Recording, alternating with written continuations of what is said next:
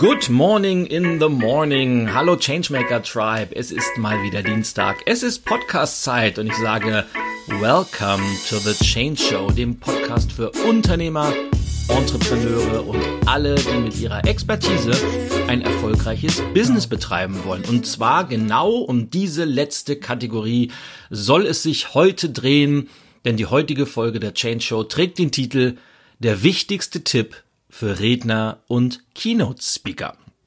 Und ich habe mir vorgenommen, und du kannst es ja am Titel schon erahnen, es geht um einen Tipp, habe mir vorgenommen, dass dies eine relativ kurze Folge sein wird, bin aber mal gespannt, wie gut ich das einhalten kann, weil, wie das oftmals so ist, vermeintlich einfache Tipps haben ja dann doch viel, viel komplexere Auswirkungen und ich habe die Vermutung, so könnte es auch mit diesem Tipp sein. Bevor ich dir diesen konkreten Tipp verrate, möchte ich noch einmal kurz ausholen, wie ich denn drauf gekommen bin.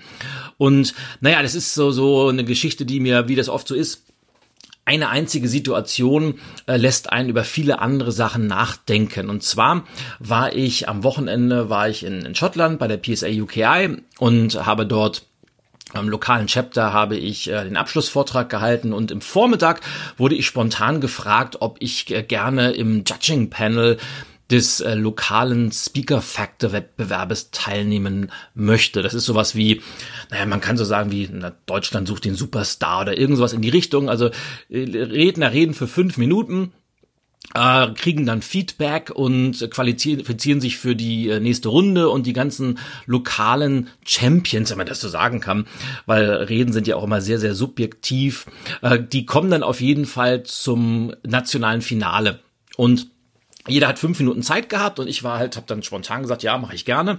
Und dann haben wir uns im Laufe des Vormittags so, ich glaube, knapp zehn Redner angehört, die alle fünf Minuten Zeit hatten, ihre Rede zu halten, ihre Botschaften zu platzieren und das Publikum, Schrägstrich, die Jury zu begeistern.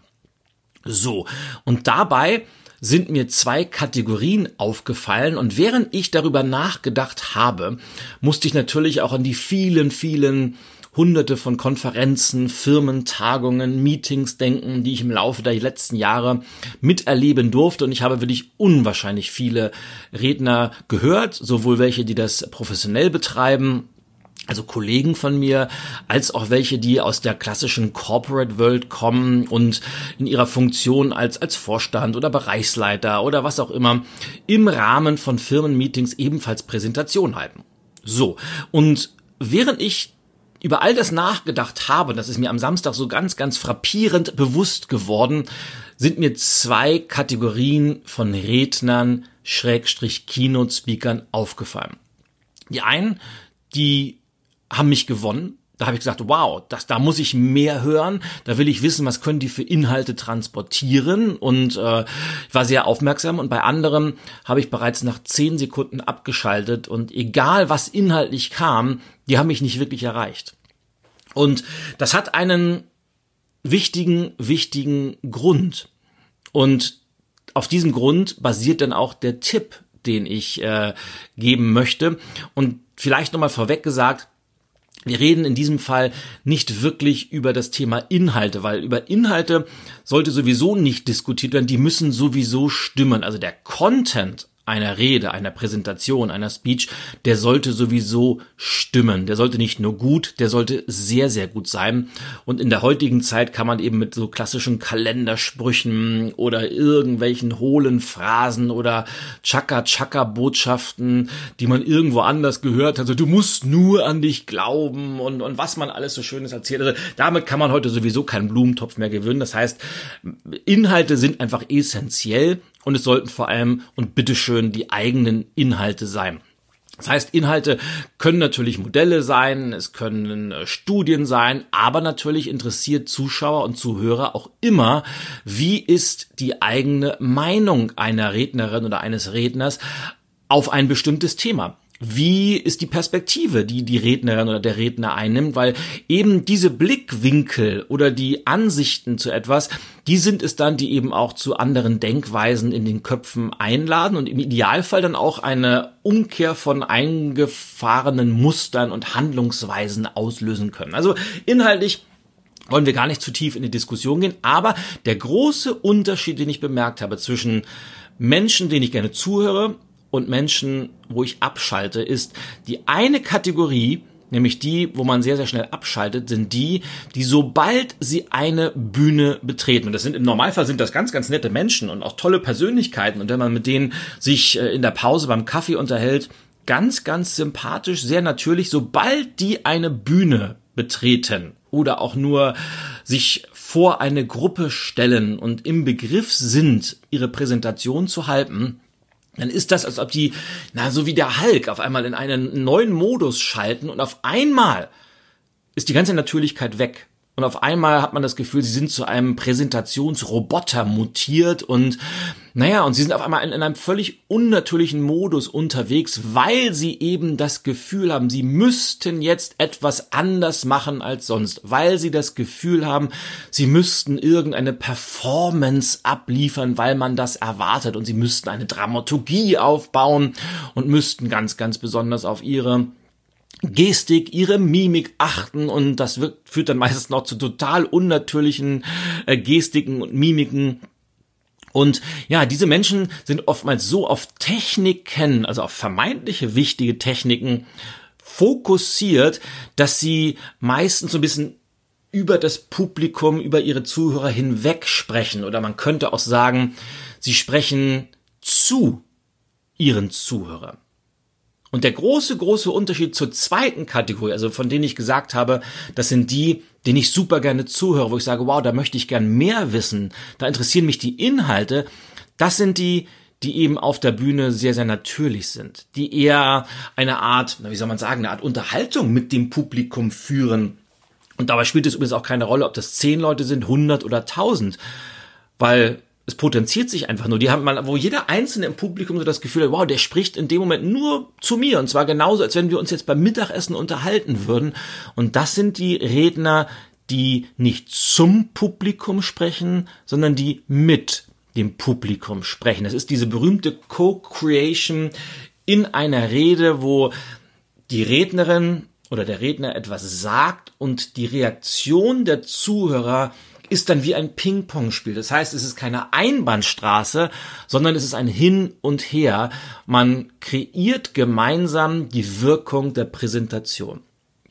So, das zur Ausgangslage. Also diese beiden Faktoren entscheiden darüber, ob ein Redner Wirkung erzielt, ob er in der Lage ist, eine Beziehung zu den Zuhörern aufzubauen und damit schlussendlich, ob er seine Botschaften, seine Inhalte und seine Themen so platzieren kann, dass die Wahrscheinlichkeit maximal groß ist, dass die Zuhörer davon auch was aufnehmen, behalten und umsetzen.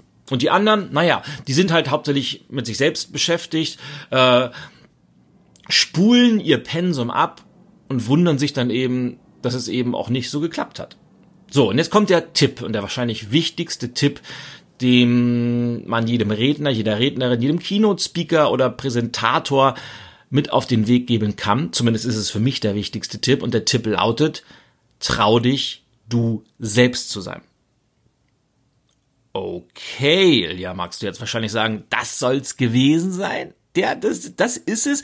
Weil, wer soll ich denn sonst sein? Und ja, das ist es. Und ich weiß, ich bin mir durchaus bewusst, dass dieser Tipp sehr simpel klingt.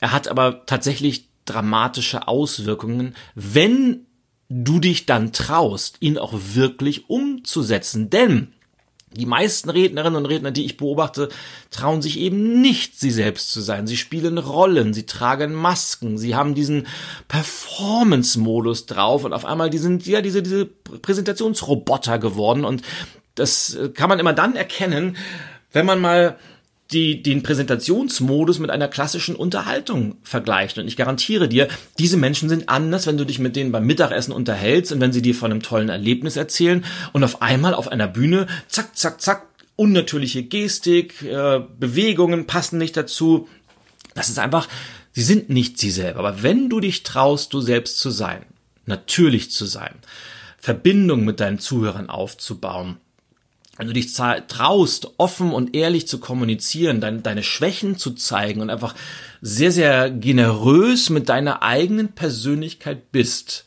den Menschen Einblicke in dein Denken, in dein Fühlen gibst, dann dann auf einmal, dann connectest du mit den Leuten, dann auf einmal entsteht diese unsichtbare Verbindung, die auf Emotionen, die auf Vertrauen, die auf Authentizität basiert und die eben dafür sorgt, dass diese Beziehung kontinuierlich steigt und auf einmal haben die Leute das Gefühl, wow, da steht ein, ein Mensch auf der Bühne, dem wir gerne zuhören, den wir mögen und wo uns wahnsinnig interessiert, was für Botschaften, was für Inhalte, was für Ideen dieser Mensch präsentiert.